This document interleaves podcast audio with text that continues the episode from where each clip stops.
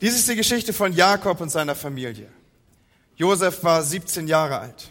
Eines Nachts hatte Josef einen Traum, den er seinen Brüdern erzählte. Hört, was ich geträumt habe, begann er.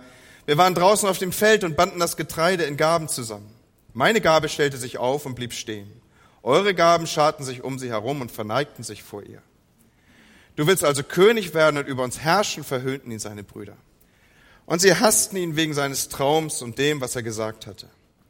Später hatte Josef noch einen Traum. Auch diesen erzählte er seinen Brüdern. Ich träumte, sagte er, die Sonne, der Mond und elf Sterne verneigten sich vor mir. Diesen Traum erzählte er nicht nur seinen Brüdern, sondern auch seinem Vater. Und dieser wies ihn deswegen zurecht. Was für einen Traum hast du da gehabt? fragte er. Sollen deine Brüder, deine Mutter und ich uns etwa vor dir verneigen?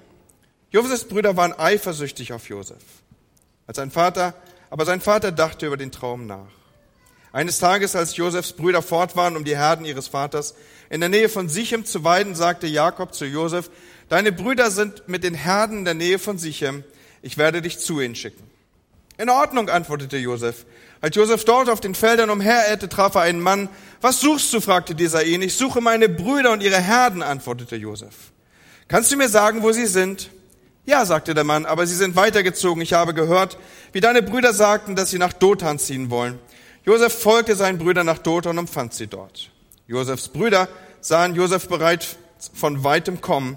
Noch bevor er bei ihnen war, fassten sie den Entschluss, ihn umzubringen. Da kommt ja der Träumer, sagten sie zueinander. Los, wir töten ihn und werfen ihn dann in eine Zisterne. Anschließend erzählen wir, ein wildes Tier habe ihn gefressen. Dann werden wir ja sehen, was aus seinen Träumen wird. Als Ruben das hörte, wollte er Josef helfen. Lass ihn am Leben, sagte er vergießt kein Blut, werft ihn stattdessen lebendig in die Zisterne hier in der Wüste. Bis dahin Gottes Wort, so bitte nehmt gerne Platz und vielleicht darf ich die Ordner bitten, dass sie unten aufziehen und dann machen wir die Fenster auf, dass ein bisschen Durchzug ist, okay? Ich glaube, das tut uns allen gut hier. Freunde, heute Morgen eine Predigt, in die ich relativ viel reingepackt habe. Eine Predigt, die ungefähr ihren Ursprung nimmt. Letztes Jahr im Sommer, da hat man ja so Sachen, wo man das ein oder andere in ruhigeren Phasen mal so aufnimmt. Und so kam dieser Text in meinen Kopf, dieser Text in, mein, in meine Gedanken. Und ich habe gedacht, irgendwann, wenn die Zeit reif ist, dann werde ich darüber eine Predigt halten. So kann es sein, dass ich heute Morgen vielleicht ein bisschen mehr als normal in diesen Text reingeschoben habe. Am besten schnappst du dir also einen Zettel oder einen alten Aldi-Bon oder sowas und du schreibst hinten deine Notizen mit. Oder noch besser, du bist so vorbereitet, dass du entsprechend Stift und Zettel oder zumindest ein Smartphone dabei hast. Ich liebe Träumer. Ich liebe Träumer. Ich liebe ihre Geschichten. Ich liebe es zu sehen, wie sie ihren Traum umsetzen und wie sie ihren Traum leben.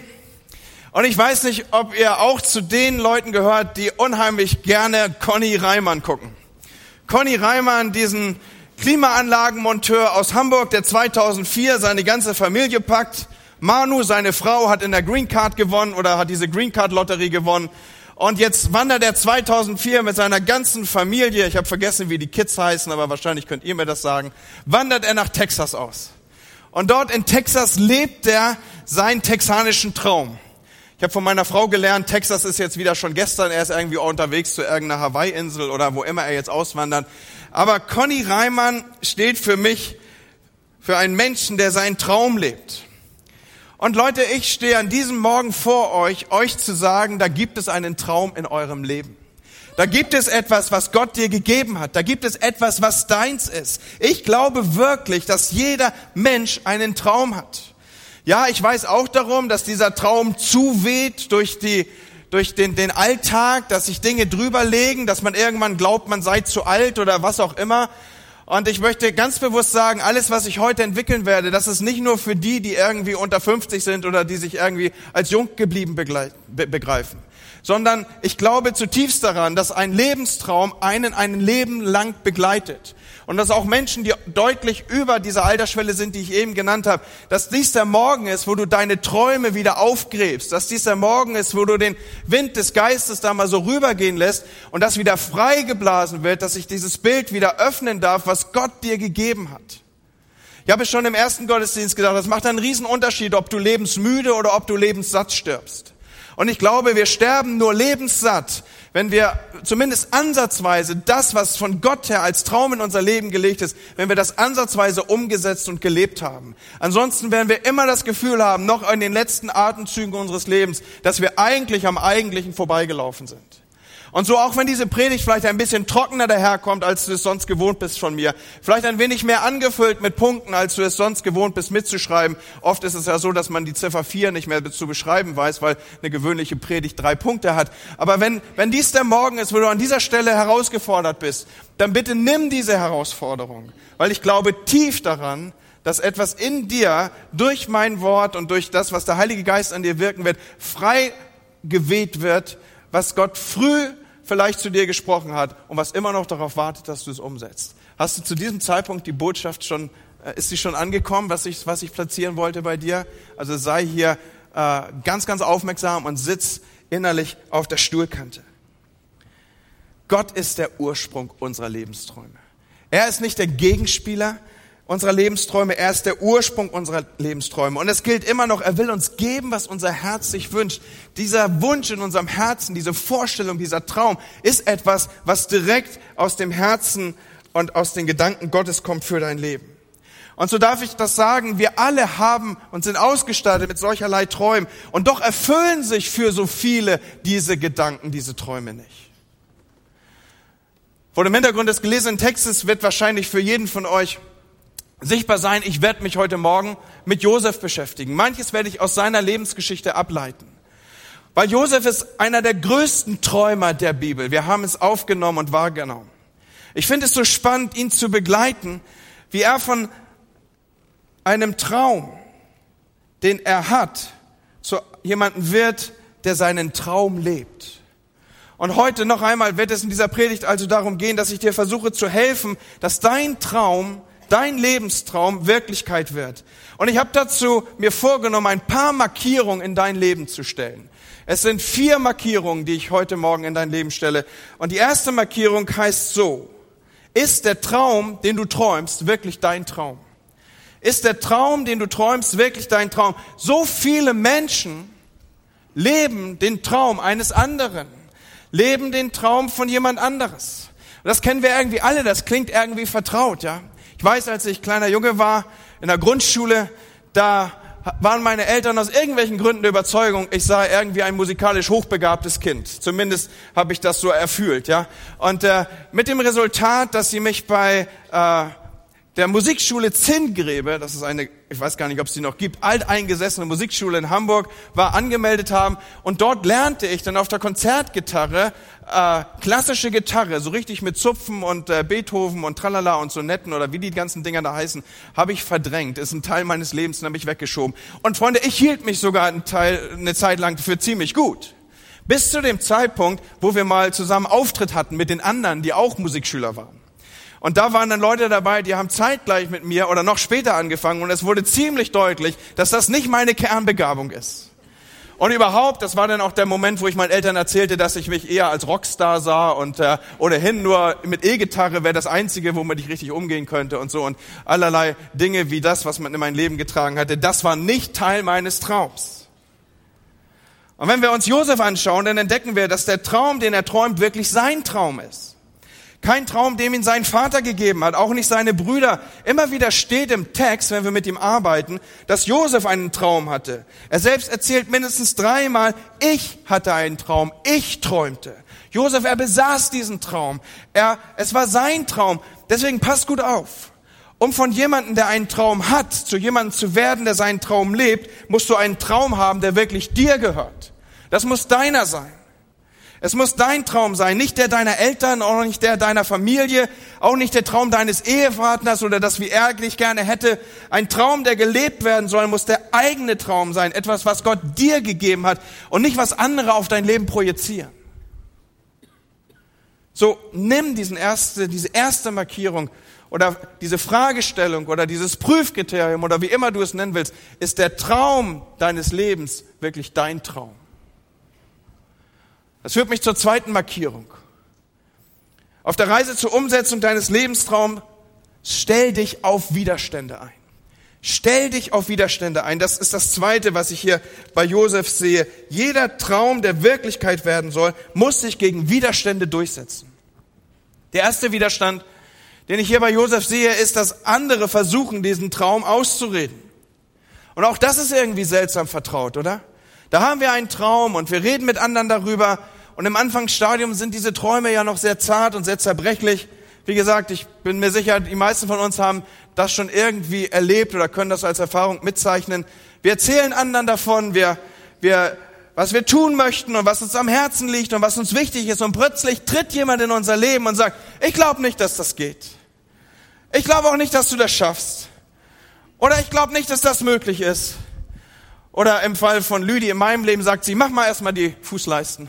Ja, so, also je nachdem, so, da ist also jemand, der, der ist in der Lage, uns genau an dieser Stelle, wo, wo wir doch gerade so enthusiastisch das Ding entwickeln, uns entgegenzutreten. Und das sehe ich auch hier bei Josef. In dem Text, den wir gelesen haben, sind diese Menschen Josefs Vater und seine Brüder. Wir lesen sogar davon, in der Lutherbibel heißt es, dass er ihn tadelte. Er sagt, was sollen all diese Träume? Sollen ich und deine Mutter und deine Brüder uns etwa vor dir verneigen? Und seine Brüder sind eifersüchtig auf ihn und sie nutzen jede Gelegenheit, ihn zu entmutigen. Ich habe vor kurzem einen interessanten Versuch gesehen, beziehungsweise davon gehört. Ich habe ein kleines Video, das ich euch mal zeigen möchte an dieser Stelle. Nun, thematisch waren wir an der Stelle, dass es Menschen gibt, die versuchen, dir deinen Traum auszureden. Ich habe eben gesagt, es war Josefs Vater und seine Brüder.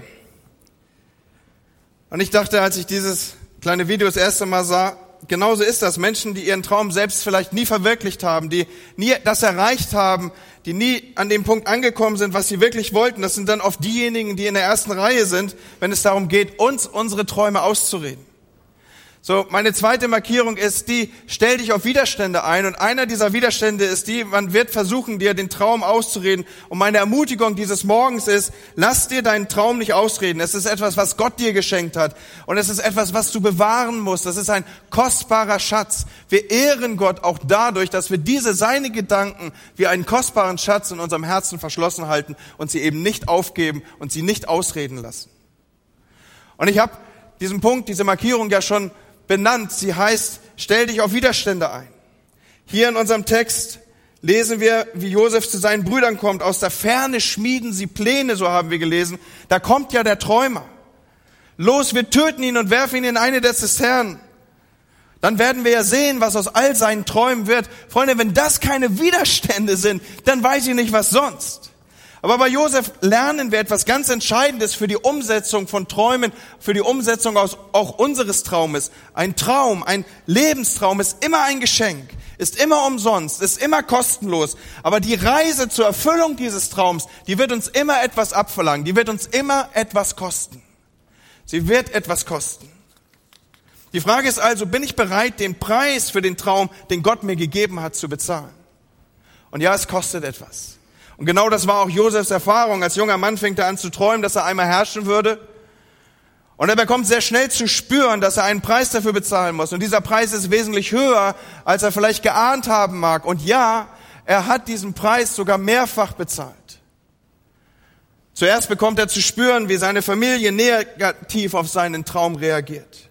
Als er anfängt, ihn zu erzählen, als er anfängt zu erzählen, was er von Gott her empfangen hat, da reagiert sein Umfeld negativ auf ihn. Sie fangen an, negativ über ihn zu sprechen. Und vielleicht darf ich das in dieser Deutlichkeit platzieren hier an diesem Morgen. Das Gleiche, auf das Gleiche darfst auch du dich einstellen. Das meiste Gerede wird von deinen Brüdern kommen. Das meiste Gerede wird aus deiner unmittelbaren Umgebung kommen.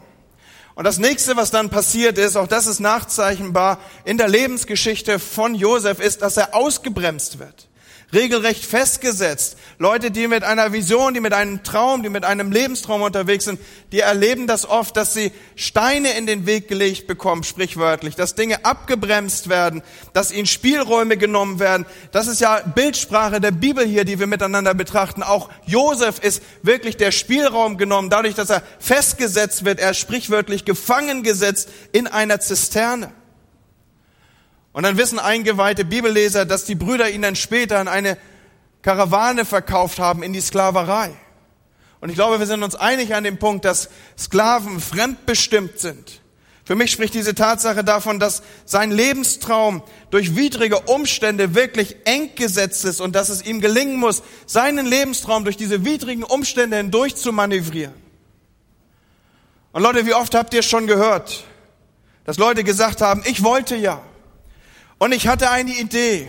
Mein Traum war ja gewesen das, aber die Umstände ließen das nicht zu. Wenn ich euch zurückführen darf hier auf Josefs Lebensreise, dann muss ich sagen, Josefs Umstände waren alles andere als hilfreich. Er war entwurzelt und er war fern der Heimat und in einem Land mit fremder Kultur, mit fremden Bräuchen. Er war umgeben von Menschen, für die er nichts anderes als Besitz war. Und doch bewahrte er seinen Traum durch diese Umstände hindurch. Und wenn ich von Widerständen gesprochen habe, dann darfst du dich von Umständen nicht kleinkriegen lassen. Jeder Traum muss durch Umstände hindurch. Jeder Traum muss sich gegen Widerstände durchsetzen. Und es ist unser Punkt, ihn festzuhalten, ihn wie einen kostbaren Schatz in unserem Herzen zu bewahren und sagen, Gott, du hast mir etwas gegeben und ich will an diesen Punkt kommen, dass ich Lebenssatz sterbe. Mir gefällt das irgendwie, deswegen kröte es jetzt nochmal. Ich will nicht irgendwie aus dem Leben scheiden und geglaubt haben, das Eigentliche hätte doch noch kommen müssen so bewahre deinen Traum durch Umstände hindurch. Markierung Nummer drei, die ich an diesem Morgen setzen möchte und dir als Handreichung geben will, deinen Traum des Lebens umzusetzen, ist dieser. Auf der Traumreise deines Lebens werden die Zeiten im Tal immer länger sein als die Zeiten auf den Berghöhen. Notier dir das. Das ist eine Lebensweisheit, die wirst du gebrauchen. Die Zeiten im Tal werden immer länger sein als die Zeiten auf den Höhen, auch wenn uns das nicht gefällt. Josefs Leben ist davon gekennzeichnet. Er hat mehr Tiefschläge als Höhenflüge. Bei ihm gibt es mehr ab als auf. Auch etwas, was wir aus unserem Leben ja auch kennen. Wir kennen dieses Auf und Ab. Aber bei ihm ging es tatsächlich mehr runter als rauf, wie wir gesehen haben. Da wird er in seiner Familie missverstanden. Er wird in die Sklaverei verkauft. Er kommt in ein fremdes Land. Allein das hätte gereicht, dass ich meinen Lebenstraum beerdigt hätte. Und bei ihm geht es jetzt in der Weise weiter, dass da auch mal gute Dinge passieren, wie auch in unserem natürlichen Leben. Da wissen wir um diese Dinge. Er kommt ins Haus des Potiphars und er scheint irgendwie, ob gleich er Sklave ist, es irgendwie gut getroffen zu haben. Er will vielleicht weitermachen, er ist ermutigt, er denkt, vielleicht geht da noch was in Bezug auf meinen Lebenstraum.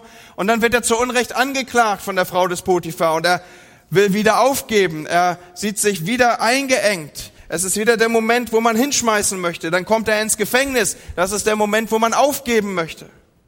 Dann wird er zum Aufseher über Gefangene, da kommt vielleicht wieder Mut in sein Leben, weiterzumachen. Dann verbringt er zwei Jahre im Gefängnis, die Zeit zieht sich hin. Die Bibel sagt, lang hingezogene Hoffnung macht das Herz krank. Und er ist immer noch in der Hoffnung, da wird was kommen. Gott, du hast mir was gegeben, du hast zu mir geredet, das habe ich mir doch nicht eingebildet. Aber nun zieht sich die Zeit, wieder einen Grund aufzugeben. Der Mundschenk ein Traum wird ausgelegt. Er vergisst ihn vor dem Pharao. Wieder einen Grund aufzugeben.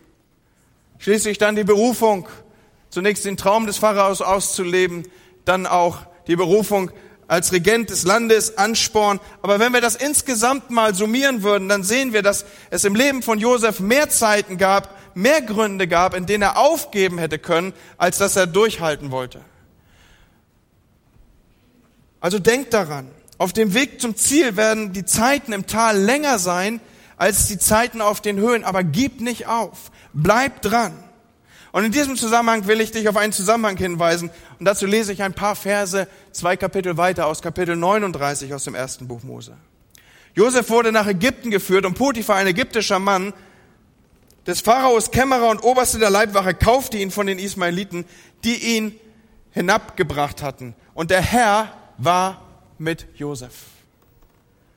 Und in Vers 20 lesen wir, da nahm ihn sein Herr Potiphar und legte ihn ins Gefängnis, in dem des Königs Gefangene waren, und er lag allda im Gefängnis, und der Herr war mit ihm. Und in Vers 23, der Amtmann des Gefängnisses aber kümmerte sich um nichts mehr, denn der Herr war mit Josef. Ich glaube, wir sind uns alle einig, die Situation, die ich hier beschreibe und aufrufe, Das sind allesamt Zeiten, in denen es nicht gut lief für Josef. Das sind allesamt Zeiten, wo er durchs Tal geht. Aber was wir hier sehen ist, der Herr war mit Josef.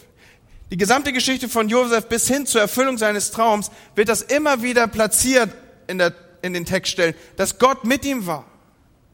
Und nun neigen wir ja alle dazu zu sagen, wenn die Zeiten gut sind für uns und wenn es so richtig läuft, wenn die Dinge gut laufen, dann sagen wir gerne, schau, was Gott für mich getan hat. Schau, wie er mit mir ist. Wenn alles gut läuft, sagen wir Danke Gott. Und wir sagen Danke für die Segnung und danke, dass du mir geholfen hast und danke für das, was du mir gegeben hast und danke für all die Güte und all diese Dinge. Aber hier in Kapitel 39 lesen wir von Momenten, wo es nicht gut läuft für Josef wo er zu Unrecht angeklagt wird, wo er im Gefängnis landet und wo im Gefängnis Gott mit ihm ist. Und so will ich dir an diesem Morgen sagen, Gott ist auch mit dir. Er geht mit dir durch deine Täler. Er ist mit dir in diesen Zeiten unterwegs, wo du morgens aufwachst und denkst, dieser Tag ist schon gebraucht, bevor er angefangen hat. Er ist mit dir in diesen Zeiten, wo du das Gefühl hast, alles hat sich gegen dich gewendet wo Dinge nicht mehr laufen, wo du Dinge immer noch gleich machst, aber auf einmal passiert nichts mehr, die Resultate sind andere. Gott war mit ihm. Er war mit ihm in diesen Zeiten, nicht nur in den Zeiten, wo irgendwie alles gut von der Hand ging und wo das Haus des Potiphar gesegnet war und wo offensichtlich irgendwie er so eine Welle gesurft ist, sondern Gott war mit ihm in den Zeiten, wo es nicht gut lief. Und deshalb denkt daran, Nummer eins, die Zeiten im Tal werden immer länger sein als die Zeiten auf den Höhen. Und denk auch daran, und gerade und besonders denk daran, Gott wird mit dir sein in diesen Zeiten. Okay? Ihr Hanseaten, ist das irgendwie angekommen, was ich hier gesagt habe? Ja, wunderbar. Vielleicht hilft dir dieser Satz, der für mich zu einer Offenbarung geworden ist und der zu so einer inneren Agenda für mich geworden ist. Dieser Satz geht so, auch ein Adler holt sich seine Nahrung im Tal. Hast du das? Auch ein Adler holt sich seine Nahrung im Tal. Und diese Zeiten in den Tälern, das sind die Momente der besonderen Nähe und Gegenwart Gottes. Nun habe ich ja eben davon gesprochen, dass diese Zeiten im Tal die längeren Zeiten sind. Also die Zeiten, wo wir mehr Zeit verbringen als auf den Höhen. Deswegen lasst uns diesen Zeiten auch noch mal ein bisschen mehr Aufmerksamkeit schenken. Oder mit anderen Worten, was oder wie mache ich es denn richtig in Zeiten, wo es falsch läuft? Okay, wie mache ich es richtig in Zeiten, wo es offensichtlich, wo die Dinge offensichtlich falsch laufen? Und das erste, was ich hier bei Josef sehe, ist, dass er andere aufwertet. Josef wertet andere auf in diesen Zeiten. Während es für ihn selbst schlecht lief, investiert er in andere und legt Werte in das Leben von anderen, statt völlig eingenommen zu sein von dem, was in seinem Leben falsch läuft. Was da nicht gut ist, gibt er sein Leben, gibt er seine Möglichkeiten, gibt er seine Talente, gibt er seine Treue für andere, um diese damit aufzuwerten. Leute, das ist genial, was hier in der Lebensgeschichte von Josef ablesbar ist. Ich gebe euch zwei Beispiele dafür. Der eine Name ist schon gefallen, das ist Potiphar. Und dieses Beispiel aus 1. Mose 39 kleidet die Bibel in folgende Worte. Ein Minister des Pharao, Oberbefehlshaber der königlichen Leibwache, kaufte eben Josef und sobald übertrug Potiphar Josef die Aufsicht über sein ganzes Haus und die Verwaltung seines Besitzes. Er selbst kümmerte sich in seinem Haus um nichts mehr, in einer modernen Übersetzung steht jetzt hier, als um seine drei Mahlzeiten.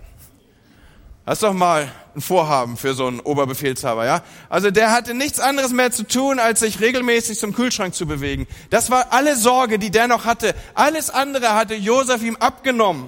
Josef gelang es also so gut, das Leben von Potiphar zu bereichern, dass der nichts anderes mehr als Sorge hatte, als das, was esse ich denn als nächstes. So umfassend. Oder später, als Josef ins Gefängnis kommt, da sehen wir, wie der Gefängniswärter auf ihn reagiert. Der Oberaufseher setzt ihn über alle Gefangene. Schließlich ist Josef derjenige, der hier die ganze Anstalt führt, ja. Und er gibt ihm freie Hand und er überprüft nicht mal sein Handeln. Da ist umfassendes Vertrauen, weil er tat, weil, er, weil all das, was er tut, lässt Gott gelingen. Und wieder sehen wir hier am Leben von Josef, wie in seinem Umgang zum Beispiel mit dem Mundschenk, zum Beispiel mit dem Gefängniswärter, zum Beispiel am Leben Potiphas ablesbar, zum Beispiel im Umgang mit dem Pharao, zum Beispiel am Umgang mit dem fremden Volk der Ägypter, aber auch am Umgang mit seiner Ursprungs- und Herkunftsfamilie, wie Josef die Zeiten, in denen es nicht läuft für ihn, nutzt, um sich in andere zu investieren, um sein Talent und seine Begabung ihm zur Verfügung stellt. Hey, das ist der Hammer. Interessanterweise hat Josef, obwohl sein eigener Traum nicht in Erfüllung zu gehen schien, sich immer in andere investiert und deren Traum entwickelt und dazu geholfen, dass deren Traum wahr wird. Zum Beispiel im Falle des Mundschenks. Unsere natürliche Reaktion ist doch die, wenn irgendwie die Dinge nicht mehr so richtig laufen, dann ziehen wir uns zurück. Dann verkriechen wir uns in uns selber, dann grübeln wir über uns selber, dann lassen wir jeden wissen, wie schlecht die Situation um uns herum ist. Und darüber wie schwer alles ist, ist dann unsere tägliche Sprache.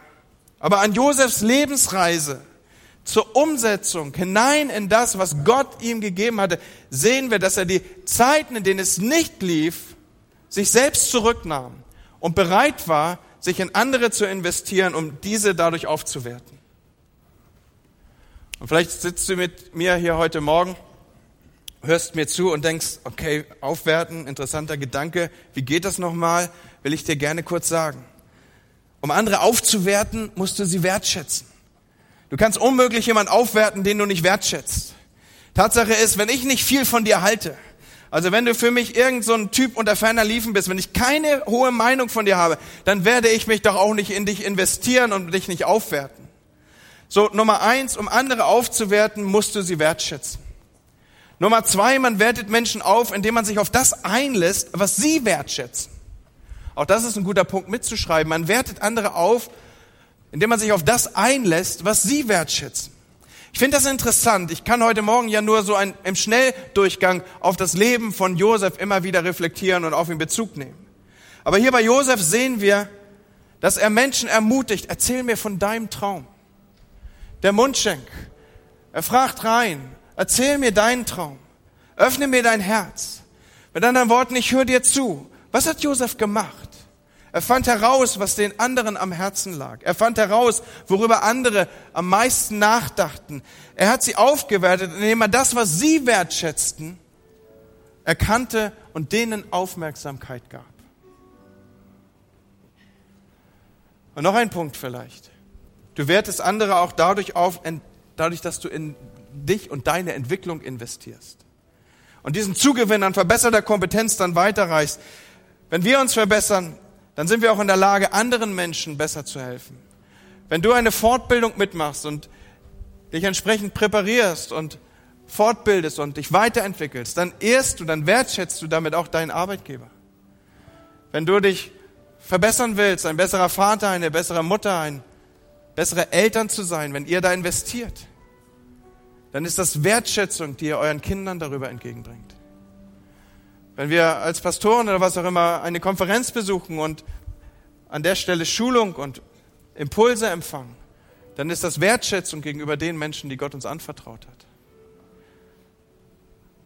Die Mühe also, die du dir machst, um besser zu werden, ist auch eine Art Wertschätzung den anderen gegenüber. Heute Morgen reicht mir die Zeit nicht, das zu entwickeln, aber auch das sehe ich im Leben von Josef. Josef lernt dazu. Er lernt organisieren. Er gestaltet einen Haushalt. So weit, dass die einzige Sorge des Hausherrn ist, wie kriege ich die Kühlschranktür auf? Er übernimmt eine ganze Anstalt. Er organisiert das Anstaltsleben.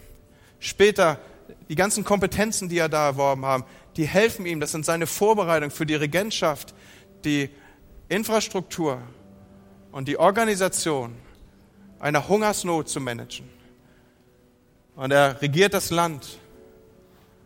Leute, all das, was ihm geschieht, sind Impulse, sind Wegweisungen, sind Gestaltungsmomente, die Gott in sein Leben stellt, einzig um ihn vorzubereiten und seinen Traum in die Wirklichkeit führen zu lassen, den Gott ihm gegeben hat. Vor ein paar Minuten habe ich gesagt, während für Josef das Leben scheinbar schlecht lief, investiert ein anderer und legt Werte in ihr Leben. Und wenn du das Gefühl hast, bei mir läuft es seit langem nicht mehr, dann bitte ich dich, dem Beispiel Josefs zu folgen. Nimm den Fokus weg von dir. Hör auf, dich immer nur um dich selber zu drehen. Das Problem mit dem, wenn man immer nur sich um sich selber dreht, ist man irgendwann nicht mehr sichtbar. Du bohrst dich sprichwörtlich in die Erde. Aber du hast einen Platz von Gott. Er hat dich gesetzt, er hat dich ausgestattet mit einem Lebenstraum. Und vielleicht sitzt du hier an diesem Morgen und denkst, ich kann ihn gar nicht beschreiben. Noch einmal, ich glaube, und ich setze das mal als Impuls des Heiligen Geistes, jeder Mensch ist ausgestattet mit solch einem Traum von Gott her. Manche haben ihn weggestellt als unrealistisch. Manche haben vielleicht gesagt, ich bin zu alt dafür. Manche haben gesagt, Träume sind nur zwischen 15 und 25 realisierbar. Alles andere ist der Alltag. Und jetzt warten wir auf den Himmel. Nein, nein, aus Gottes Perspektive lebst du sowieso ewig. Dieser Traum, den du lebst, der fängt doch hier an. Und ich ermutige dich, das zu suchen. Lass mal den Heiligen Geist daran und sag, Heiliger Geist, weh das mal frei. Was ist das, was du mir gegeben hast, das mich in die Lage versetzen wird, einmal lebenssatt zu sterben? Und ich glaube, dass wenn du dem Heiligen Geist so deine Segel öffnest, dass er anfängt, da, das, das zu bewegen, dein Lebensschiff zu bewegen, dass er da reinbläst und dass er das wieder freiräumt. Freunde, manche dieser Dinge, die wir erträumt haben, die sind uns doch erst in einer anderen Lebensphase möglich als zu dem Zeitpunkt, wo wir sie empfangen haben. Wenn wir älter werden, haben wir viel mehr Ressourcen, haben wir viel mehr Reife, haben wir viel mehr Weisheit, haben wir viel mehr Möglichkeiten. Glaubst du denn, dass das umsonst in dein Leben gestellt ist? Es hat was damit zu tun, was Gott für dich hat. Und wenn das der Moment ist, wo es schlecht läuft, dann heb den Fokus von dir weg und investiere in andere. Und du wirst erkennen, wie Gott dieses nutzt, um dich für das Eigentliche vorzubereiten. So war es im Leben von Josef. Alles, was ihm begegnet ist, waren Vorbereitungen. Das führt mich zu einer vierten Markierung. Die vierte Markierung, die macht so ein bisschen das Quadrat jetzt vollständig, ist die, sei geduldig. Sei geduldig. Träume empfängt man lange vor der Zeit ihrer Verwirklichung. Träume empfängt man lange vor der Zeit ihrer Verwirklichung. Wenn du einen großen Traum hast, dann lohnt es, darauf zu warten. Es ist so, ein großer Traum ist wie ein Flugzeug, ein großes Flugzeug. Ein großes Flugzeug, es braucht eine lange Bahn, um die Geschwindigkeit aufzunehmen, um die Kraft zu entwickeln über den Flügeln, dass es endlich abheben kann. Wenn dein Traum nur so ein Träumlein ist, dann hast du auch nur so ein Flugzeuglein, ja. Und das mag schnell mal so von der Landebahn springen. Aber wenn es der Traum deines Lebens ist, dann stell dich darauf ein. Es, es wird nicht über die kurze Bahn gehen, sondern es braucht diesen langen Anlauf. Und wenn die Dinge nicht gut laufen, wenn du einen schlechten Tag hattest, eine schlechte Woche, einen schlechten Monat, hey, investier dich in andere. Das nimmt den Fokus weg von dir. Löst dich von dir selbst, setz andere an die ersten Stelle und umgib dich mit Geduld. Weißt du, warum ich dir das sage? Weil alles im Reich Gottes geschieht, wenn die Zeit erfüllt ist. Du kannst das durchblättern. Das ist im Natürlichen so. Als die Zeit erfüllt war, gebar sie ihren ersten Sohn. Und als die Zeit erfüllt war, sandte Gott seinen Sohn. Das Reich Gottes funktioniert nach anderen Gesetzmäßigkeiten. Wenn die Zeit dann erfüllt ist, dann kann es nichts mehr hindern. Und dein Traum mag noch so utopisch sein, er mag noch so groß sein, er mag jenseits deiner Vorstellungskraft sein. Er mag jenseits dessen sein, was du selber noch für möglich hältst. Aber wenn die Zeit erfüllt ist, dann wird ihn nichts aufhalten. Und dies ist der Morgen, wo ich dich einlade, deine großen Träume wieder auszupacken. Ich weiß, dass Gott jedem Menschen damit ausstattet. Lass den Heiligen Geist das doch mal so frei wehen. Manchmal dauert es, bis der Traum wahr wird. Aber so wie ich meinen Gott kenne, kommt er mit dir ans Ziel. Wenn deine Zeit erfüllt ist, dann wird es sichtbar werden. Und was machst du in der Zwischenzeit? Was ist, wenn du in diesen Tälern unterwegs bist? Nimm dir die Notizen nochmal. Geh sie durch.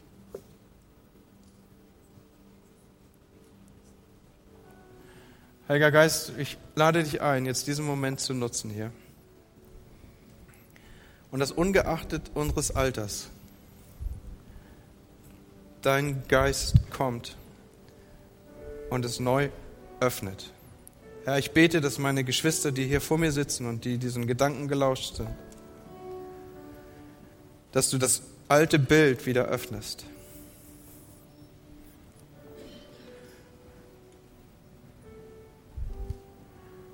Und Geist Gottes, ich erlaube dir in diesem Moment einfach hier rüber zu wehen. Und das, was sich durch den Alltag zugesetzt hat, wieder sichtbar zu machen, Herr. Während ich so für euch bete, sehe ich einen Menschen, der aufrecht in einem Kahn steht. Und er sieht sich mit diesem Kahn auf eine Küste zu laufen. Und da ist dieser alte Traum, der wieder aufsteht, dass Gott dich gerufen hat, Menschen in fernen Ländern zu erreichen. Eine missionarische Berufung. Und Gott spricht dir zu und sagt, die Zeit ist noch nicht da, aber der Traum, der stimmt. Und ich sehe eine andere Person, die umgeben ist von einer Fülle von Kindern, die sich um sie sammeln. Und der Impuls Gottes kommt, der dir sagt, meine Verheißung für dich war, dass du Kinder haben wirst. Die Zeit ist noch nicht erfüllt, aber es werden Kinder um dich rum sein.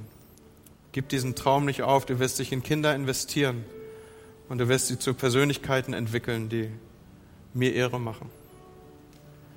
Und ich sehe einen anderen Menschen, der von Gott her ein Bild empfangen hat, wie er in einem Lazarett unterwegs ist, wie er in einem Krankenhaus durch die Gänge geht und wie er rechts und links in die Türen geht und wie er reingeht und Menschen mit Menschen betet und sie gesund macht.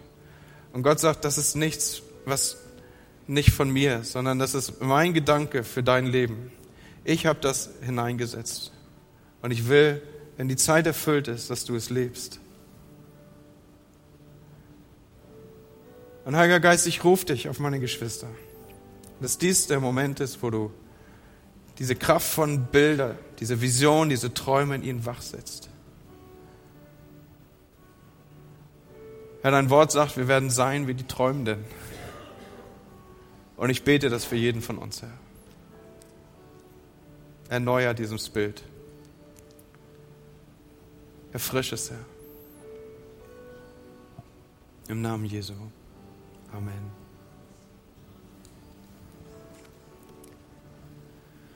Und wenn wir vor Gott sind, ihr spürt diesen Moment ab, da möchte ich fragen, ist jemand hier, der sagt, ich kenne Gott in dieser Weise nicht.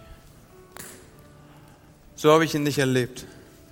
Vorhin habe ich gesagt, Gott ist nicht der Gegenspieler deiner Lebensträume, er ist ihr Ursprung. Willst du dich daran an diesen Ursprung Gottes? Willst du dich daran an diesen Gott, dessen, dessen,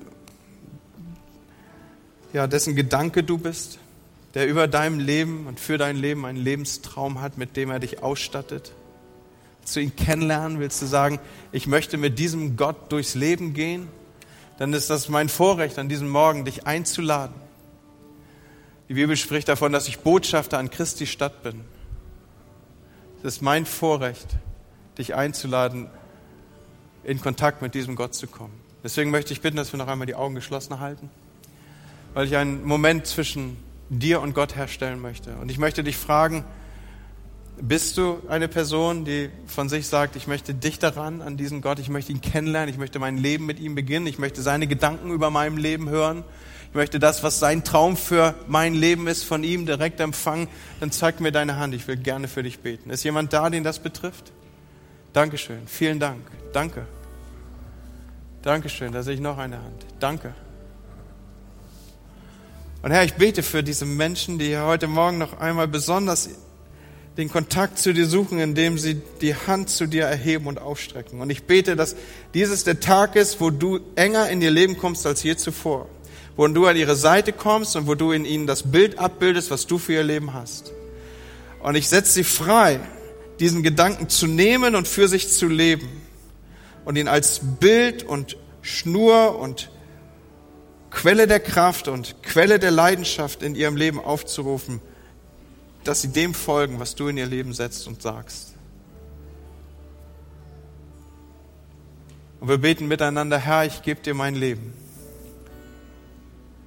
Ich möchte, dass du der Ursprung meiner Gedanken und Träume bist.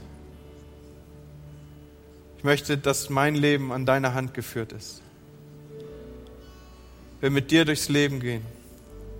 Sei du der Herr. Sei du der, der bestimmt. Ich bitte dich um Vergebung meiner Schuld, die mich trennt von dir. Und fasse an diesem Morgen die Hand meines Herrn. Amen.